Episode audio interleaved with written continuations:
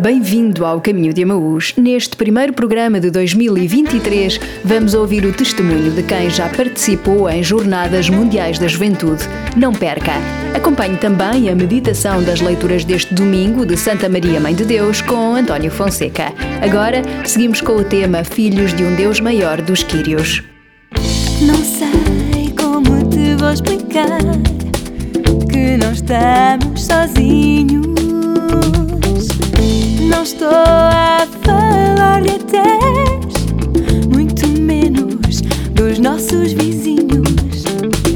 Desculpa se parece confuso o sinal que sai de mim, mas é estranho falar de um amor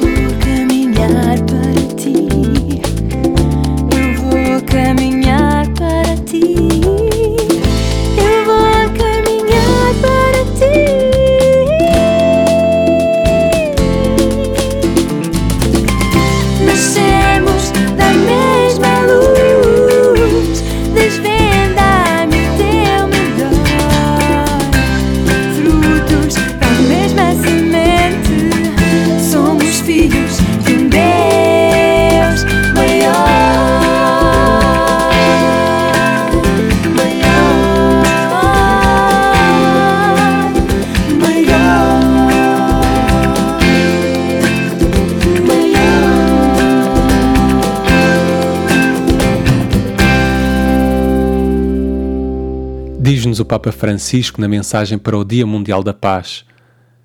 Embora pareçam tão trágicos os acontecimentos da nossa existência, somos chamados a manter o coração aberto à esperança, confiados em Deus que se faz presente, nos acompanha com ternura, apoia os nossos esforços e, sobretudo, orienta o nosso caminho.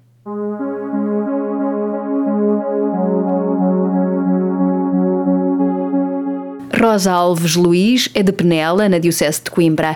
Casada, tem três filhos e está envolvida na pastoral da sua paróquia e diocese. Já participou em Jornadas Mundiais da Juventude e hoje conta-nos como foi essa experiência e o entusiasmo com que vive o que se vai passar em Portugal este ano. Já participaste eh, em Jornadas Mundiais da Sim. Juventude? Participei em duas: Roma 2000 e Colónia 2005. Porquê é que decidiste ir e como é que foi eh, o processo de preparação? Provavelmente a primeira noção de Jornada Mundial da Juventude que eu terei tido, ou que pelo menos eu me lembro, é a de França. Eu já estudava em Coimbra, não se proporcionou na altura, fiquei depois logo com o bichinho para a próxima.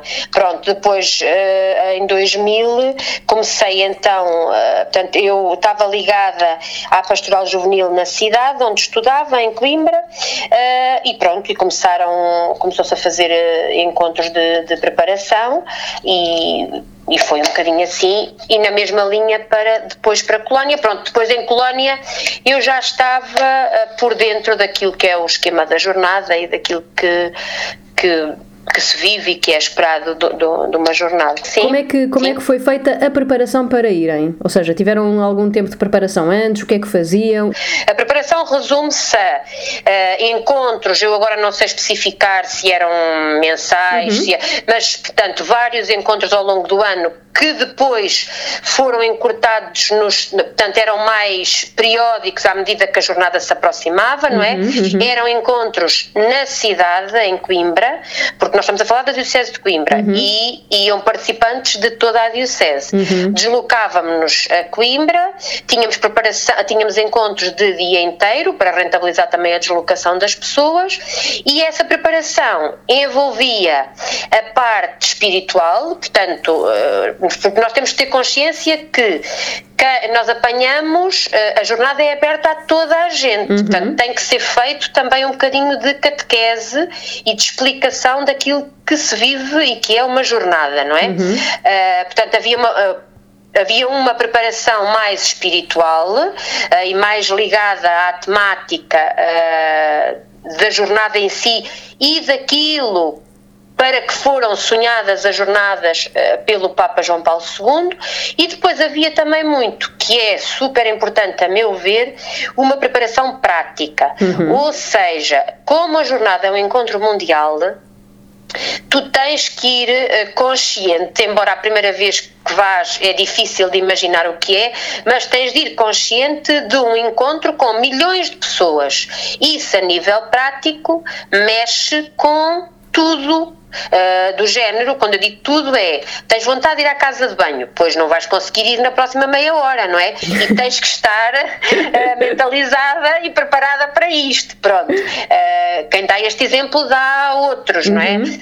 pronto, ou seja, os encontros foram sempre a nível de preparação mais, eu diria teológica, mas não é teológica, mais de, de catequese, não é? Uhum. E depois também muita preparação prática para também estarmos estarmos prontos para aquilo que que possamos eh, contar. Mesmo uma, questão muito importante, e nós tivemos algumas situações de doença, uh, porque é no verão, é muito fácil apanhar esses problemas gástricos, uhum. pronto, muito despertar as pessoas para isto, para temos que também estar bem preparados fisicamente, vai implicar uh, um grande cansaço físico, uhum. uh, dormirmos pouco, vai implicar uma mudança de alimentação. Portanto, há aqui uma preparação espiritual e uma preparação não direi física, mas prática, uhum. que foi extremamente importante. E depois, como é, que, como é que a Rosa viveu estas duas jornadas, não é? Chegada lá, como, é que, como é que foi uh, ter esse embate inicial na, na primeira, não é? De Roma, e, e, como, é que foi, como é que foi viver esta experiência? Claro, claro que a de Roma uh, é a primeira, uh, é a surpresa, não é? Portanto, nas duas eu fiz aquilo que se chama a pré-jornada, portanto, nós uhum. fui sempre integrada na Diocese de Coimbra e fizemos sempre uma semana numa, uh, numa comunidade, portanto, numa paróquia longe, neste caso longe de Roma e depois longe de Colónia. Uhum. Como é que é esta, bom, como é que é sentir isto e posso falar um bocadinho mais de, de, Roma. Nós em Roma ficamos numa, numa diocese que é Cremona, Uh, que eu agora não sei dizer se é norte, se é sul, uhum. não me uhum. lembro já, mas sei que era longe de Roma. Pronto, e depois em Cremona estávamos divididos em famílias. Eu fui acolhida por uma família muito interessante e logo aí eu acho que começa. Um, começa a, começou a abrir os meus horizontes e a perceber aquilo até onde pode levar uma jornada. Eu fui acolhida por mais, eh, eu e mais duas raparigas da minha idade, por um casal já idoso, cego, uhum. que tinham um filho da nossa idade. Portanto, quem uhum. orientava as coisas era o filho que andaria connosco, eles tinham, nós dormíamos na sala, numa coisa muito simples, no sofá uh, da casa, uh, e íamos à casa de banho e quando era necessário eles preparavam-nos, tínhamos sempre o pequeno almoço e o jantar. Mas pronto, logo aqui foi perceber que tens alguém que não te conhece de lado nenhum, que uhum. neste caso tinham limitações físicas, e há logo aqui assim uma abertura de espírito, entendes? Uhum. Uh, muito, muito grande. Depois há a consciência daquilo que eu já tinha na teoria, mas que na prática aquilo é absolutamente uh, avassalador, que é a universalidade da Igreja e de nós próprios, que é chegares a um sítio, embora nós tenhamos passado esta primeira semana em Cremona e ainda estávamos num número reduzido, mas já era um número muito grande. Uhum. E é perceberes que tens pessoas uh, da China, da França, de, seja de onde for, que vão para o mesmo que tu e que vivem coisas muito idênticas àquilo que tu vives. Em termos de fé, isto é. É é, eu diria avassalador, isto é, confirma, uhum. percebes? Eu deixo de ser aquela rosa que está em Penela e que vai à missa para ser a rosa que vai à missa como vai uh, o Marco que é da China e o Pedro que é da Alemanha. Uhum. Uh, pronto, há uma universalidade que se confirma uh, muito grande. É este, é este impacto forte, primeiro de acolhimento de pessoas que nunca te viram e eu nunca mais os voltei a ver na vida. Uh, houve depois ainda algum contacto, com, nomeadamente com o rapaz, mas depois foi-se perdendo. Uh, mas há ali uma comunidade que te acolhe abertamente e, e depois também este sentimento realmente de de universalidade da Igreja. E agora como é que, como é que estás a acompanhar um, a preparação e a, a, Jornada Mundial da Juventude em Lisboa e a pré-jornada? Eu pertenço àquela geração, quando eu cheguei à Pastoral Juvenil, já se sonhava, eu já ouvia falar muita gente, ai, quando a jornada for em Portugal, coisa que para mim na altura, eu pensava assim, oh, isto está tudo maluco, por amor de Deus, muito menos depois de ter ido a Roma, eu pensei, por amor de Deus, nunca, jamais, porque o impacto impacto, ainda voltando a Roma, por exemplo, o impacto do encontro com o Papa, que foi em Torre Vergata, foi gigantesco. Eu nunca na minha vida tinha visto, tinha estado num sítio com tanta gente e, e, e aquilo funcionava e, uhum. e, estávamos a rezar. Eh, portanto, aquilo foi mesmo avassalador. Eu, eu, eh, eu fecho os meus olhos e o que eu vejo de Torre Vergata e depois de Colónia também, mas Torre Vergata fica muito é Uh, fecha os olhos e uh, tu olhavas para todo lado só via gente, uhum. gente, gente, gente, gente, gente, não se via mais nada. A gente e o helicóptero do Papa a chegar, pronto. Uh, posto isto, perceber que efetivamente a jornada pode ser em Portugal é assim uma lufada, primeiro uma confirmação, não é? Olha, uhum. é possível. E depois, para mim pessoalmente, Rosa, é um grande, eu não sei se lhe chamarei orgulho, se lhe chamarei. Uh, ah, não sei muito bem o quê, que é uh, ver que vai haver a possibilidade de muitos portugueses viverem um bocadinho daquilo que é a jornada e que provavelmente se ela não fosse cá nunca a viveriam. Uhum. Ao mesmo tempo, muito orgulho em poder mostrar aquilo que a Igreja faz de bem e que é. Eu acho que este movimento das jornadas, entre outras muitas coisas que a Igreja faz, é assim uma coisa. Uh, muito bonita. Uhum. Uh, já se nota, é, é, é, por exemplo, eu acho isto encantador. Eu, no meu trabalho, Uh, eu já ando com o autocolante da jornada no carro há muito tempo. e no outro dia, uma senhora da Secretaria da Escola diz-me assim: Ó oh, professora, a professora tem alguma coisa a ver com a Jornada Mundial da Juventude? E eu disse: Tenho mais ou menos. É que eu vi no seu carro um autocolante e eu estou na equipa da minha paróquia e não percebo nada daquilo.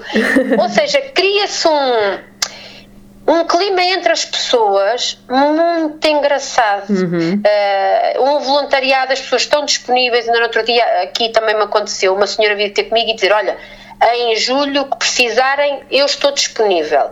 Se eu preciso cozinhar, se for preciso. Há aqui.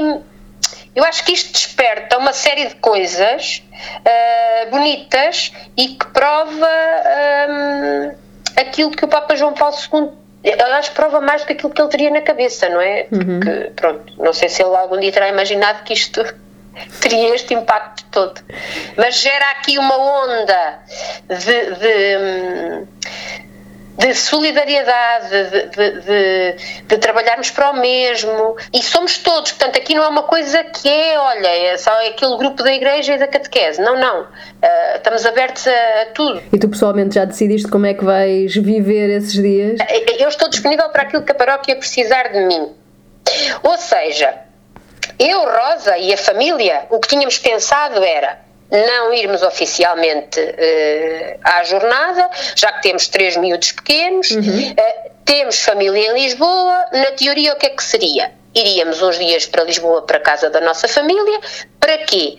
Para que os nossos filhos pudessem ver ao longe uhum. aquilo que é a envolvência de uma jornada. No entanto, eu já disse ao paro que já dissemos, se for necessário eu ir uh, mesmo participar na jornada, ir acompanhar, vou. Uh, nós cá em casa vamos ser família de acolhimento, ou seja, nós já nos inscrevemos e vamos receber uh, dois jovens, não sei bem de onde, mas vamos acolher, ou seja, vamos fazer aqui em casa aquilo que foi feito a mim e a tantos outros noutro país.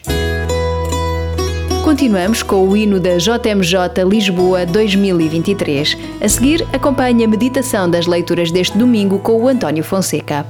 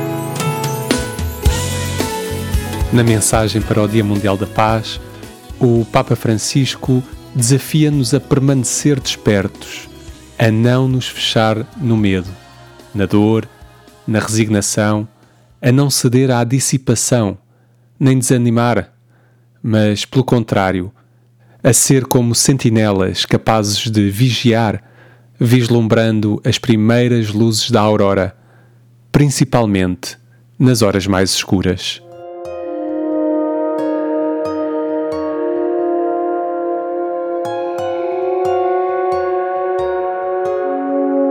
Meditar a Palavra com António Fonseca.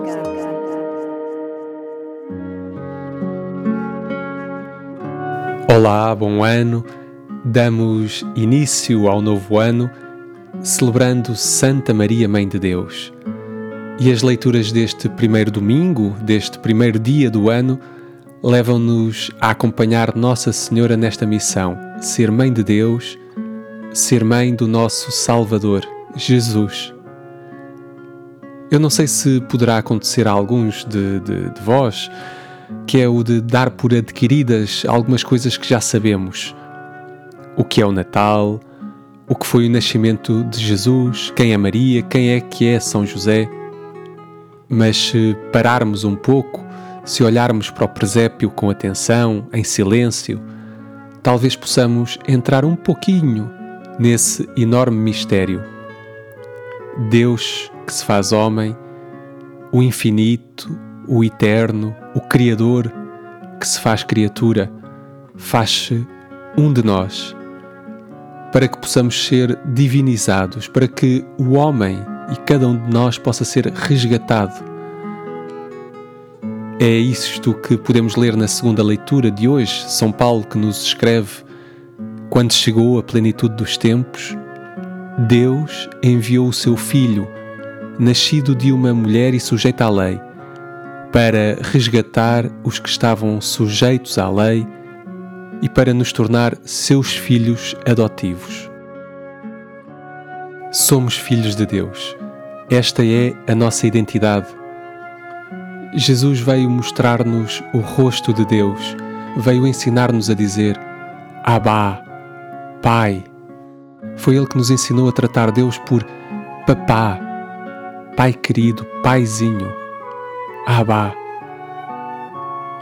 Que grande graça é esta a de podermos tratar a Deus por nosso Pai, por nosso Papá. Digamos muitas vezes no nosso coração: Abba, Pai. E esta é uma graça que nos foi permitida devido ao nascimento de Jesus. Já ouvimos tantas vezes esta narração do Evangelho de hoje. Naquele tempo, os pastores dirigiram-se apressadamente para Belém e encontraram Maria, José e o menino deitado na manjedoura.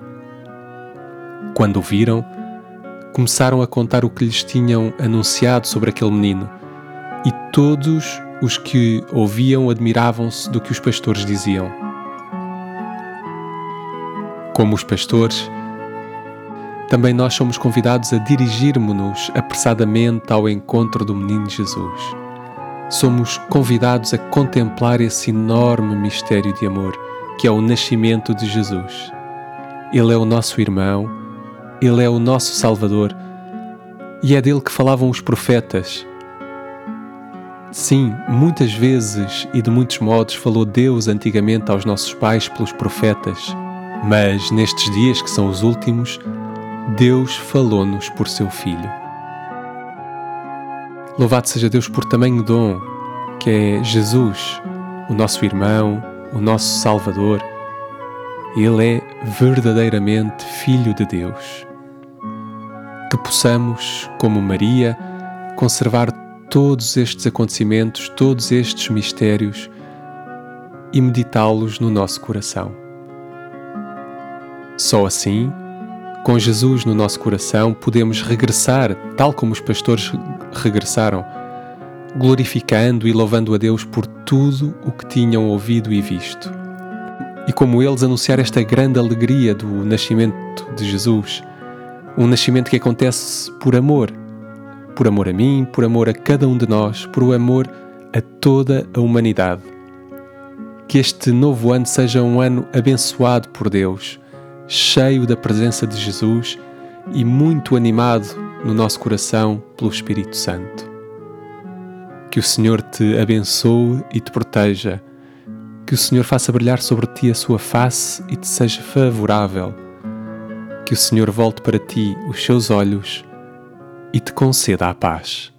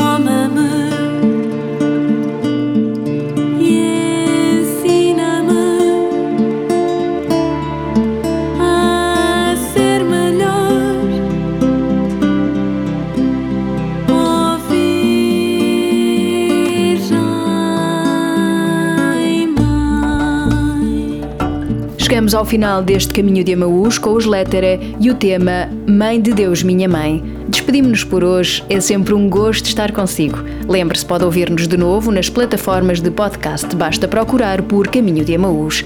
Aqui voltamos a encontrar-nos daqui a oito dias. Tenha umas boas festas e um bom ano.